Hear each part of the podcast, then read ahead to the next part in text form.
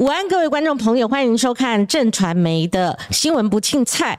今天呢，我们做一个很特殊的主题，先跟观众朋友说明啊，我们不仅抱着关注、也关心，还有关怀的心情来探讨这个事件。我先跟观众朋友说明一下，这是发生在九月二十六号，屏东县高树乡的一名超商女店员哦，她遭受一个意外，遭受这个罹患呃失觉失调症的一位阳性的男子哦攻击，而且这个攻击的手法是相当的残忍哦，非但殴打，而且还。挖眼哦，造成这个潘姓女子她的眼部受到极大的创伤哈。当然，这件事件呢，各界关注之余也涌入相当多的捐款，县府也提供慰问金，还有呃道歉。哦，前往探视等等的作为哦，那呃，直到今日为止呢，我们呃持续的来关注后续的，包括是否要涉及修法哈这样的一个层次的问题，以及我们如何处理类似杨贤哈这样的一个精神患者。那这后续还有很多事情要做。不过在这个事情的建构好，我们还原，而且呃要了解县府当时从第一时间一直事发至今的一个处理方式，所以。我们今天邀请到屏东县长潘孟安县长，您在我们线上。县长您好，哦，您好，大家平安，我是潘孟安。是县长，我们先要想了解一下这这位这个阳性范闲哈，他的一个背景，因为呢，他早就是县府。列管的应该列在社会安全网里面的人士哈，那他其实早在今年六月三十号，因为我看了资料哈，他就有挥刀攻击七十二岁老妇人的犯行哈。那当然，呃，警察逮捕他之后呢，会同卫生单位把他强制送医治疗一个多月，也就是在八月十四号出院。那我们知道这一次的屏东高速乡这起事件发生在九月二十六号哈，所以他。一而再，再而三，乡里也有一些呃口传的一些事件，虽然可能家属哦以及警方他们并没有介入侦办，那所以呢，当初我们的县府卫生单位是如何的来呃这个监管？我们所谓的监管，应该我在呃不是很精准，但是说怎么样来管控这一类似哈杨贤的这一号所谓的社会安全网里面必须要列管的人士，县长。啊，我想谢谢，我想谢谢方婷姐，谢谢全国啊所有的朋友，大家关心这一件社会的事件，让整个这个社社会啊安全网络造成大家的惶恐哈。我想啊，大家也不愿意，但是问题面对了就要解决。那我们也看到检视的，刚刚陈如主持人提到的，在六月十四号啊，这个呃就医之后，八月呃八月十四号。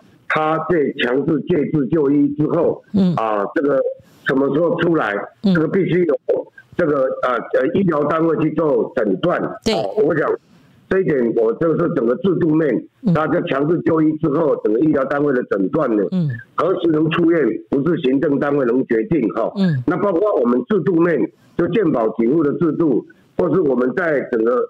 啊，这个医疗制制度的这个医疗的呃，这个救护救治的相关的这个呃权利而言，他如果达到已经可以出院，那医生评估，那这个部分呢，我们是尊重医疗专业。嗯。但制度上可能稍嫌不足，就是说是否有强制服药等等。嗯。但这个杨贤这个出院之后，北东县政府也。有一点就是在整个高风险的内管上，这个高求不足，就整个通报系统。那高这个我们从整个社政的访视里面呢，高风险的访视呢，曾经到他家去访视六十几次，六十几次啊，哇！但但因为他都拒绝，很多时候我们卫政的人员或是社政人员呢，并没有办法进去他家。嗯，他如果拒绝的话。曾经只有六十几次里面，呃，四十几几次呢，他们是不在而且拒绝的。嗯，所以呢，这个有时候要跟他们沟通也是一个问题。对，所以在目前我们能做的，但我们不足的，就做由这一次的教训呢，已经曾经去暴力攻击过的，就应该列为高风险。嗯，那高风险后出院出来之后，怎么样再去把它做内管？嗯，这个谨慎的通报呢？那进入社区，避免造成社区的这种隐忧。嗯，那包括他的医疗的救护等等、救治等等。我我讲这一点我们要好好的检视。那所以在整个这单一这个个案的嗯报告出来啊，这个可是整个制度上，嗯，他已经可以到回家社区的由医院端来做评估。嗯，那进入社区之后，回到这个社区之后。这个我们的警政系统的通报呢，包括社政系统的去所谓的这个呃访视呢，啊一直都碰壁，啊但没有把它列为高风险。这个部分我们不足的部分，我们会来检讨。未来面对的也针对这件事情，我们检视了整个屏东县境内有些高风险曾经啊被发生过攻击，不管一次、两次、三次，都都有把它全部做清查呢。未来列为在警政、卫政、社政上整个一个通报系统，我想借由这一次的教训，我们也来显示我们不足的部分。是县长，您刚提到这个部分有横跨了警政、社政。卫政甚至医疗单位嘛，哈，那当然司法这个部分，某种程度哦，其实是交由所谓的强制就医的这个医疗系统去处理了，哈。那至于强制与否这个部分，可能法律上未来可能也要加强了，哈。那可是县长，就是就您县府的权责范围里面哦，您刚刚也承认是说可能。横向联系，或者说彼此的通报，甚至直达县府能够呃接获相关讯息而能够及时处理的这个部分，是有一些不足之处哈。那否则的话，仿制六十几次，在我呃相关的呃经历里面，其实真的面对呃视觉失调症的这些人，的确会碰到类似的这样的状况，这个是我敢打包票保证的哈。那六十几次这个次数是相当多的，所以。就这个环节，县长可不可以跟我们再详细的讲讲？譬如说，在县府的卫生单位，六十几次啊，哈，针对一个人，应该是对这个杨贤有相当的一个了解、追踪。好，这个部分是不是可以跟我们再加强说明？因为在地的很多居民啊。在这个事发之后，都跑到卫生局前面说，希望不要再放出来了，好，不要再放出来了。那可能有时候县府不是全部在这整个事件里面，你们都有所谓的相关权责，可是你们在第一线，对吧？所以这个部分，请县长再跟我们详细说明一下。六十几次，这次数很多啊。对，那我想我看到这个数字的卫政单位，我们社工呢拿给我看这些资料呢，我吓一跳。那已经造访那么多次，而且他拒绝。那甚至有些他家里面，或是他不肯，就说有没有服药，嗯，去关心他有没有服药，那这个都得到的不是很很完整的，就是连服药可能他都不听就对了，就是说，对，嗯，对，那跟他的家人沟通呢，有没有服药，他家人也不清楚，家属也说束手无策嘛，对不对？就是说，对他们年纪也大了，而且他杨贤之前车祸受创，好像受到伤害等等哦，所以，嗯。他家人也很无奈哈，那所以这样的当中呢，我们就透过家里的智商辅辅导或者对个案，那这当中里面社工都有做完整记录，嗯，但就是有一个书就没有通知警政这个有高风险的人呢，那为什么？为什么整个环节？县长，为什么社工人员？因为社工是负责访视的了哈，那卫生单位也也是。配合了，哈，那为什么在您一直在重复的这个高风险人人人士，哈，没有知会检警方呢？这一段是哪边环节出了问题？嗯，我我个人认为，哈，在第一线的工作人员呢，他们警觉度的敏感度，嗯嗯，不够高。是，我讲这是我不是在苛责我们第一线，但是因为他可能讲。我按部就班去做我该做的工作，嗯，但横向联系的敏感度、警觉度呢，比较不足。这一点是我们回复一再因为这件事情后在反馈。嗯，我我们副县长是社工背景，我们在在做整个社会安全网络，特别请他召开了多次的会议，去支支持啊这个，我觉得怎么他问了很多的问题出来呢。嗯，我想说。整个一个联系的网络上，高风险的就应该把它内管。那但是有内管是涉政未政的人在内管，嗯那警政的人呢，就可能没有做横向联系。对这一点，我们是自我检视的哈。是对，如果有呃直通警证这一部分，警方人员可以随时哈去有有什么状况，他可以随时去处理哈，甚至说去去追踪的哈。所以呃，很感谢县长今天以他所谓的您所谓的不卸责、不推诿、不甩锅的方式，我们来一起面对问题。所以县长敢问说，在这个事情发生之后，因为我们透过新闻报道那个画面哦，我们说实在的，看了真的也也前所未见哈，那个很残忍对。潘姓女子来讲的话，那个真的很残忍的一件事情。你想想看，那个整个去一直去哇，那人把她架开，还架不开，还继续这样做哈。所以在事发第一时间，您获悉这样的一个讯息之后，你的感受是什么？然后你那时候呃，直觉要启动什么样的一个危机处理机制，以及你后续做了哪些处理？哦，我想第一天呢，啊，案发的时候是整个卫生单位有通报，嗯那直接送医的时候，我们没看到那个画面哈。嗯。那一直到整个画面出来，我真的是触目惊心。所以在第一点第一天的时间点，我就跟这个啊，跟这个卫医院呢来做联系，了解整个状况。嗯。因为这涉及到很大的刑责，有可能会致命，所以呢，我这边跟医院端的了解。那医院端呢，一开始说整个复杂，必须全面的啊这个了解，那也要跨科的一个会诊，嗯，那随时呢，跟医院呢也拜托医院全力来啊救治。那这个王院长非常的热心，那召集了几个跨科室的来做诊疗，那随时我在通报。那所以当第一次的呃手术啊还没进手术前呢，我特别派副县长。代表我过去，那因为目前的防疫期间，医院是管制的，那所以特别通知院方，那不能没看到他的本人，那找呃，这他妈妈陪在他旁边，由副院长提供他妈妈相关的有一些可能需要的心理咨商，或是未来的医疗，或是相关的一些过程的了解，需要的协助，那副院长把这些需要协助汇总之后带回来县府。那我们再做就做后续的医疗的部分，由医疗的医院团队来全权处理。嗯，那后续的储蓄或是相关的一些啊，这个救助或是相关的一些，由我们来这边做处理。那我们这边就是把来跟他的家属、他的哥哥来辅导他怎么样来做这个后续呢？有可能他们所担心的。这个救治的医疗费用，或是相关的后续的附件等等，或者未来的就业等等，这些都是他面对很大的挑战。嗯，尤其呢，他又是一个单亲。那这个过程我们前面了解，那警政单位包括卫生单位呢，就去处理这个呀，这个呃，这个杨贤呢，他本身已经强制在这个啊医院就医的过程。嗯，那社区里面非常脑痛。说这个马上又放出来，嗯，那所以造成社区的人呢，以讹传讹的，呃，来卫生局成员都不准放出来，嗯，那我我要特别强调，他的医疗治疗什么时候出来，不是我们行政单位能决定，嗯，但我们已经有医院建议，应该就他的诊疗的制度，尤其他有。这个杨贤呢有涉犯到刑法，去对这个潘小姐的攻击，而且造成很大的伤害。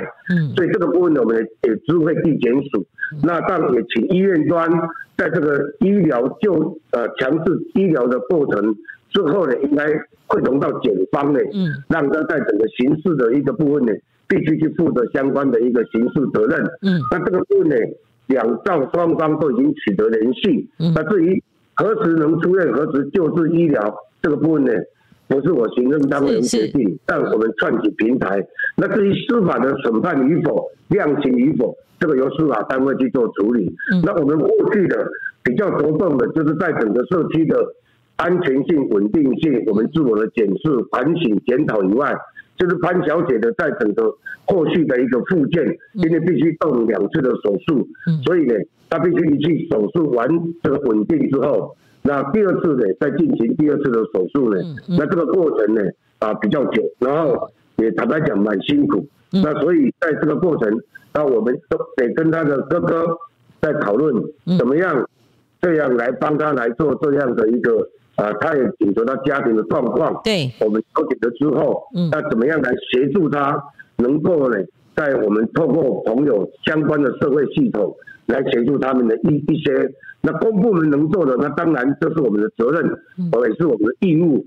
那怎么样让不幸的伤者，呃，能够得到最好的照顾，这是我们地方政府应尽的责任。毕竟他是一个无辜的受害者。嗯嗯。那我们也不希望啊，每一个人有谁有受到伤害，那加害者他加害者他有得到这样的一个主治疗。甚至司法的这个呃刑责以外，嗯，那受害者无辜的受害者，我们未来怎么让他在整个医疗复健、重建，甚至未来的就业上，能够得到最好的这样的一个啊照顾呢？我想这是我们的责任。是，呃，现场您刚言谈之间有提到，就是说整个过程当中，您第一时间就亲自下去处理了哈。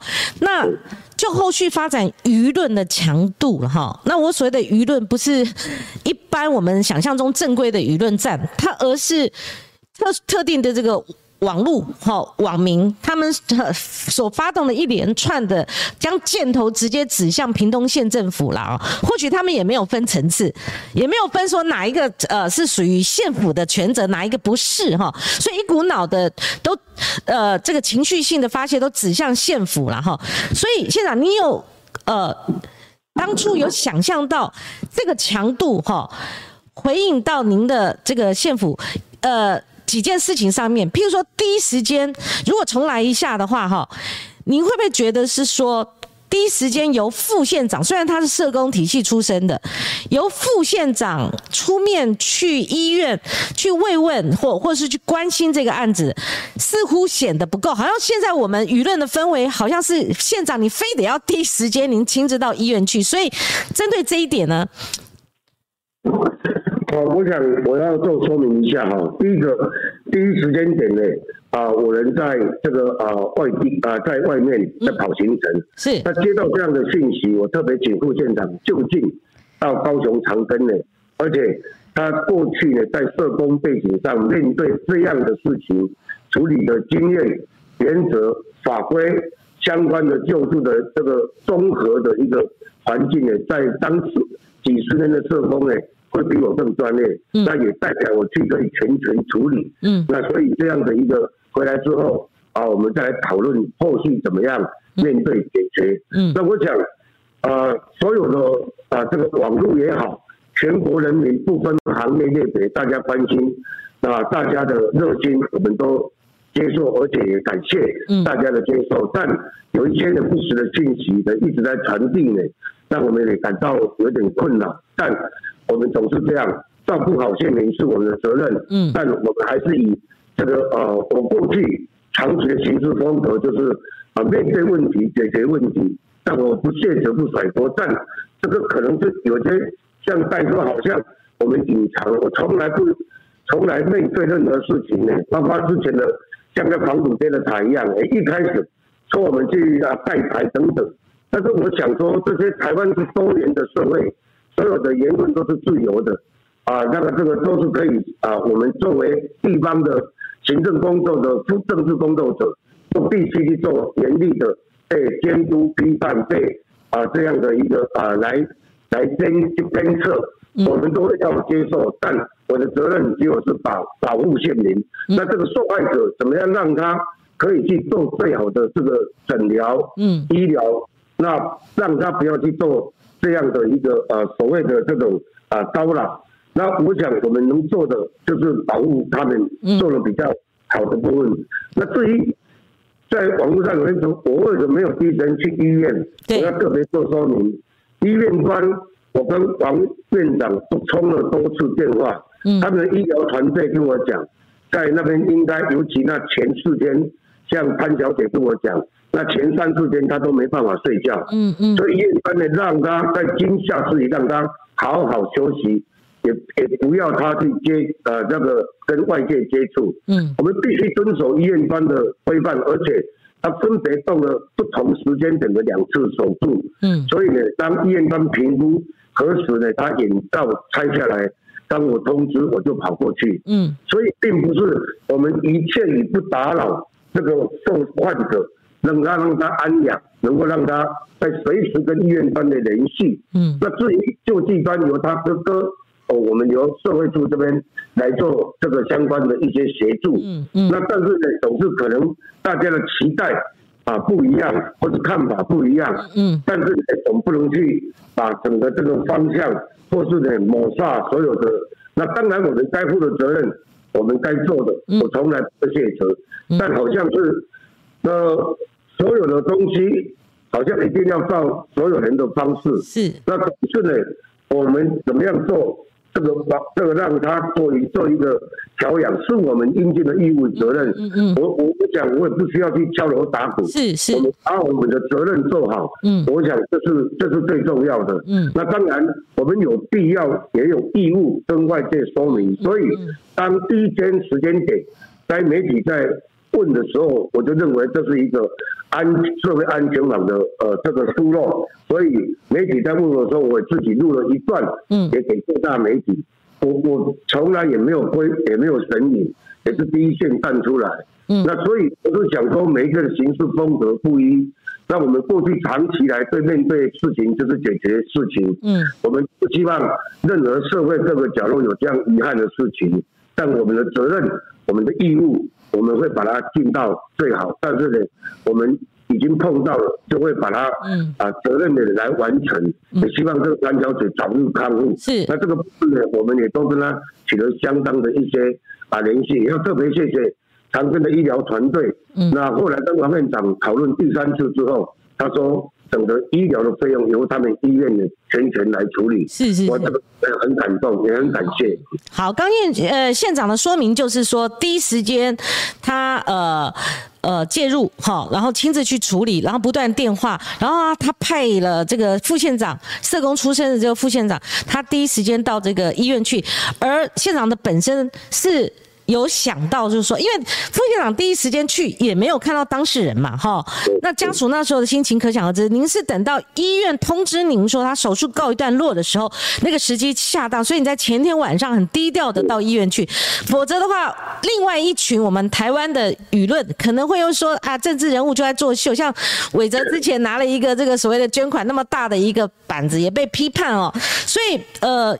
看，呃，怎么怎么说哈？有些人会会讲说，那你县长，你你去啊？你有没有关心？人到了，如果镁光灯下面是一个动作，而他背后完全没有啊，就疏于关心，疏于去做一切努力，这是一种；一种是说没有现身，副县长去了，而你事后。在这个许多环节上，您都一一的去盯，哈，去去关注的话，这又是另外一种情形。呃，现在我再请教您一个事情，当然网络上会有诸多的这个留言啦，我有看，我有看哈。那针对民间发起这个所谓的捐捐募或劝募的这一点哈，甚至他们引用这个所谓的公益劝募法里面的法则，好，我也看了那个法法条了哈，的里面的确是说。除非是遇到重大灾难或国际救援的时候，才公开 才得公开劝募，有这个规定哈。但是前面有一条似乎 是不是适用？这也请县长跟我们说明。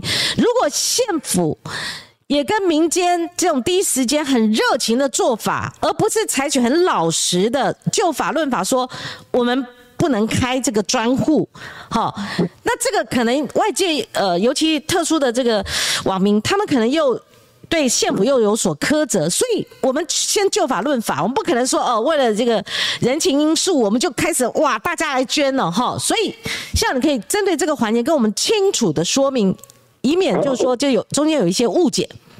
好啊，我谢谢光景给我机会哈。我想要特别做说明一下，像前几天去啊医院看探视潘小啊潘小姐哈，我我讲我要特别说明，我从没有去发新闻，是因为有一个媒体当天呢好几天一直追，一追一整天，包括深夜都还在追，问我有没有去，我们呢也都不回答，就说我们要去与否，是我们会自己会伺机而动。并不需要去敲锣打鼓，而联合报就一直在问，就问说啊，找我们每一个幕僚，我几点几分去？那是后来会，然后 P T 就开始写说，那联合报是这个会通灵呐？为什么我去知道？为什么他要写低调？这不就是高调吗？嗯，我也莫名其妙。嗯，我们自己去，然后他们怎么去报社去追到这个他妈妈？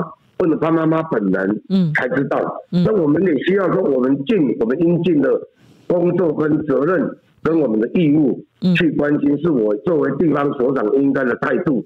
那但是呢，医院通报之后，我们就马上过去了。嗯，所以这样的一个状况，并不呃每一个人的做事方式不一，这一点我必须要做说明哈。那第二个呢？刚刚提到的，就所谓的劝募的部分，嗯，我相信主持人呢是感同身受的。嗯过去为了防疫，是是是，也为了也搞得乌烟瘴气，也被人家检举哈。是，我讲光景呢是这个最大的呃感同身受的，嗯一个好意要帮人啊这个这个募集这个防疫，啊在这里也做了很多在法规上那可能的一些，在跟我们的在实施的。你呃人情世故跟法规呢，是有一定的落差。嗯嗯。所以在这当中，我们当只是说他家属的需求的时候，我请社会助理，那我我们相信在社会处在基于法规跟他哥哥的讨论之后，我们还是决定不然法规尊重法规。但很多人讲，那你为什么不能在我们的施行细则里面再定一个为个案的？那我还是尊重我们的社政人员的啊规定，因为过去有一些案例，嗯，呃，那当然有一些案例呢是啊常常有发生的一些纠葛，而且进入这个专户就必须有动用到主计各种基金审核，嗯，那变到公部门就变成这样的一个状况，嗯，那如果没有进入到公部门，后来跟他哥哥商量，嗯，由他私人的账户，那我们他没办法接电话。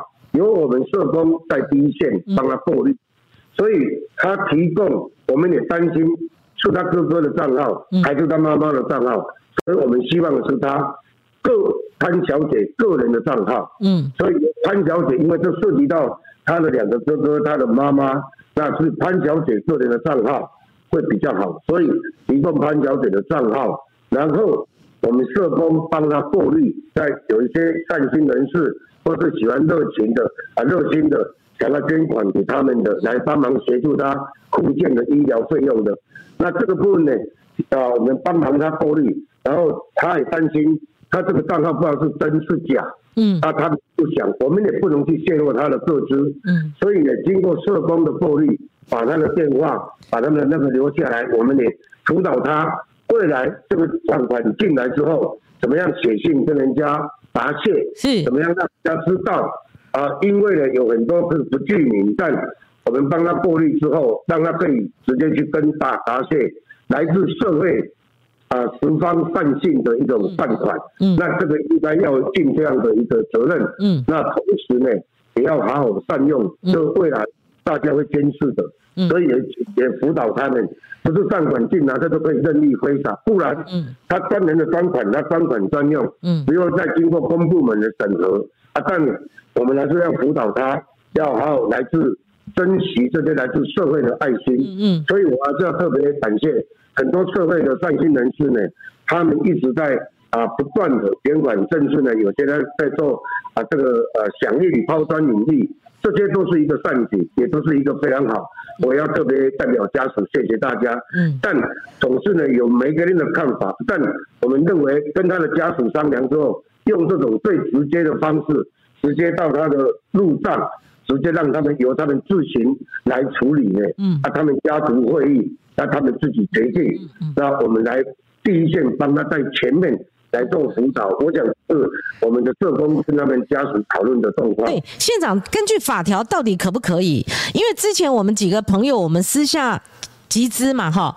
那如果要捐给其他县市，他们都有一个专户，那时候是相关的这个救灾的专户。可是基隆市就不行，很坚持说不行，我们不能够接受这个汇款。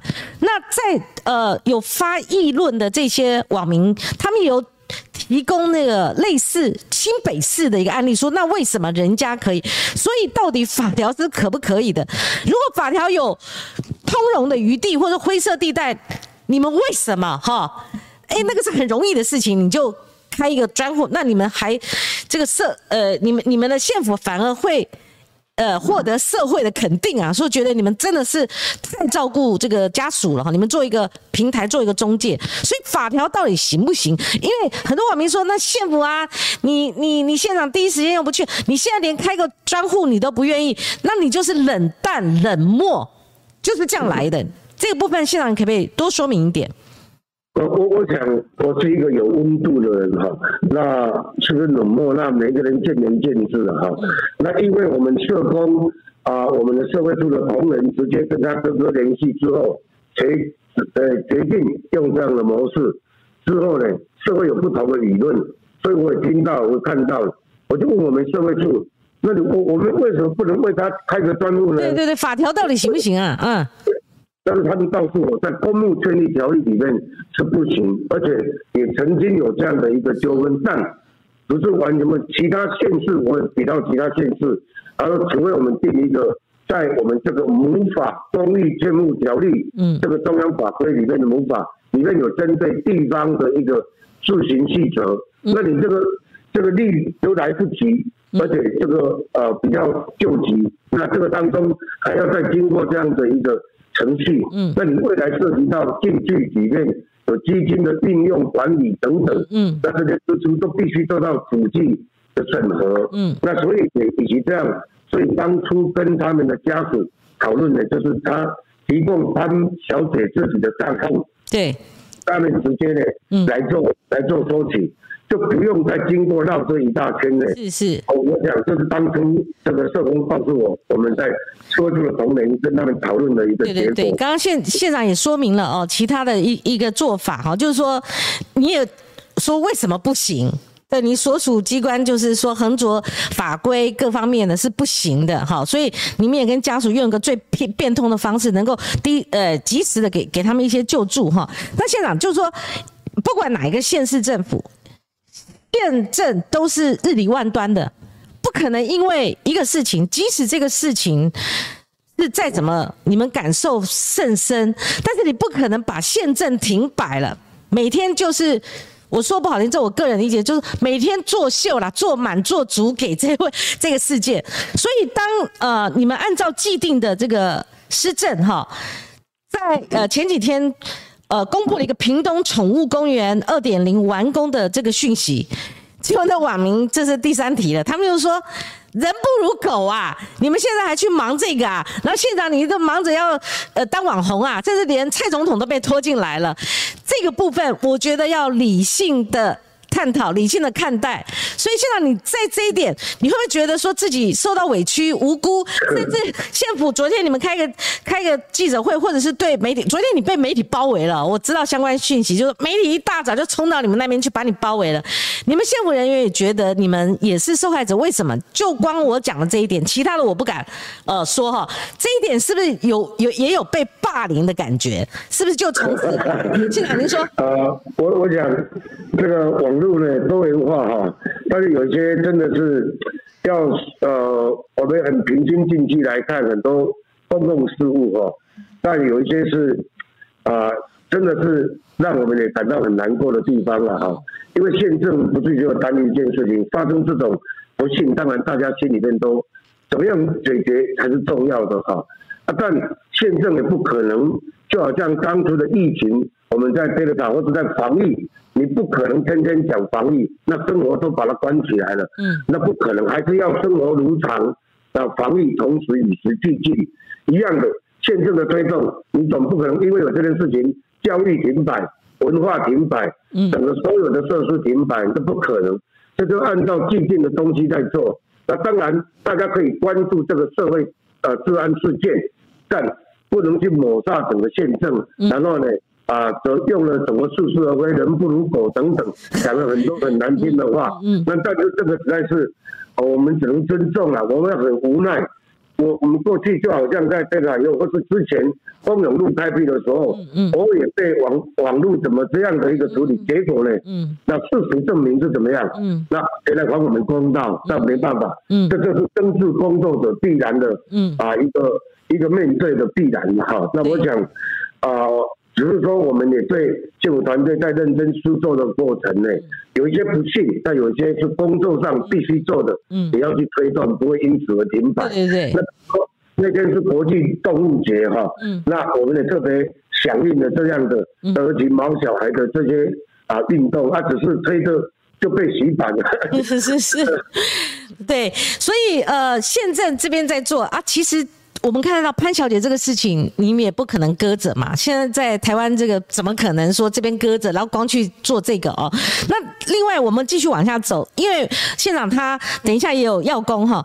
那这个事后有很多的建议，对县长，像这个我我倒不竟然说认为说侯市长侯友谊他所提的意见，您呃完全要附和哈。但是他有提到一个说。建议中央应该尽速设立一个司法精神医院。好，那另外还有就是说，刑责上面刑法哈有一些不合时宜的地方，譬如说精神病患最长监护监护期只有五年，是不是该修法等等这些意见？像我们的留言板上也有针对刚刚县长所说回应，譬如说他用药，他他拒绝，好，那也没有办法能够改改善他的这样的一个用药习惯。或者是针对这个杨贤，是不是可以采取一个科技管理的方式？我觉得这些建议都非常好。所以县长，您从这个事情之后，你也看到很多意见进来，哈。您认为最重要的，能够说把这个社会安全网给巩固起来的后续作为是什么？我我想很重要就是制度了，哈。那这个制度没有没有。法律没有规范的话，让地方政府莫衷一是。是，所以呢，最好是的，就好像之前的林静怡委员有曾经修过《精神疾病治疗法》。是，那这个呢，在失节失调的这个部分呢，其实那个涉涉及的层面很广，嗯，牵扯到人权、卫政、警政、司法。嗯，所以侯市长提出了，就是目前行政院已经在推的司法精神医院。那这个部分呢，那你还有？就是我们鉴保制度，比如说像杨琴这个，因为鉴保两个月到了，他必须出院了。嗯嗯。所以鉴保制度，那包括医疗是不是要用长效针？嗯。因为有一些失节失调者，他不知道他的病已经起来了。嗯。但如果长效针打的话，嗯，他他如果有有用长效针的话，他是一个跟平常人一样的，只是呢，也那个病没有没有发作的话，啊，但如果他拒绝服药。或是他那个你在他家服药，我们也看不到。嗯，所以呢，长效针是一个目前在很多科技医学，或者在很多精神科医师呢的在一个共同，他们在推动的。嗯，那包括整个司法精神医院，也是很多精神医师呢在兼顾人权、医疗平权，那包括回入到社区之后的社区安全，从医疗平权到社区安全的怎么样兼顾呢？这必须由鉴保制度的修整、司法制度的修整、司法制度呢，未来是否有所谓长期监禁啊，五年、十年？那目前行政版本更严苛了，好像是啊长期哈。那但是这个在立法必须经过立法的讨论了哈，还有很多人权单位。那第三个就是在整个这个啊呃司法以外，就是整个。在医疗的整治的的呃司法精神医院呢，这些都是未来的方向。毕竟多元的社会，未来在很多社区或者很多社会的啊案件里面，也可以看到这个目前呢是越来越在攀高。而且，嗯，我们从很多官方数据，从这几天我们一直在看几个社会，有些这个啊再犯率或者高风险的可能。再犯率有高达到连二三成哈，这是我看到一些报道哈。啊，但是有一些呢，他并没有不会攻击的，嗯，他并不会去伤害人的，但是就他的医疗人员也要被照顾到，嗯，所以这个部分呢，整个从整体的国家的修法，让整个呢从健保制度啊这个医疗卫生的部分，一个司法的部分呢，让它更健全，让我们各个地方政府才能有一个。可以一遵循的一个依规呢，我想这是大家所期待的。县长，您过去也是担任立委，您会为了这件事情，好，然后会去奔走说服中央修法吗？有，那我也请地方的像多春米委员，他就是一个司法的专业，那这个部分他也提出他的版本哈，啊，所以这个版本他们已经都在立法院在审议，只是有些在要这个协调协商啊，那有些所谓量刑的部分，它可能必须有一些整体的司法考量，有些治疗的部分必须有医学啊这个考量，这些呢都是要整个来配套的，才让整个这个社会安全网会比较稳定。那包括你整个人权的部分。治疗的部分、司法的部分，那这个三个部分的整个整并呢，才会让整个社会安全网来堵这个目前法规所不足的漏洞。嗯，好，县长，我们最后一个问题就是想请教您哦，就是说，呃，您是少数可以到医院直接去跟这个潘小姐见面、接触，甚至说话的人嘛？哈，您是不是在？可能的限度里面跟我们说明一下，因为外界也很关心潘小姐哦，希望她有一天可以跟我们外界能够互通声息，说她好了哈，或者说他现在状况已经慢慢的恢复健康，你是不是可以跟我们说明一下潘小姐她现在的健康状况？好，谢谢哈。我我想要特别做说明一下，我可以到医院去是跟医院取得联系，医院方的安排。是，因为目前呢，我又很担心，到时候讲说我特权去医院了哈。哦，连这个都有，啊，去变成特权了哈。对。那所以我们是跟医院直接联系，是在防疫的规范底下，我们也要插卡。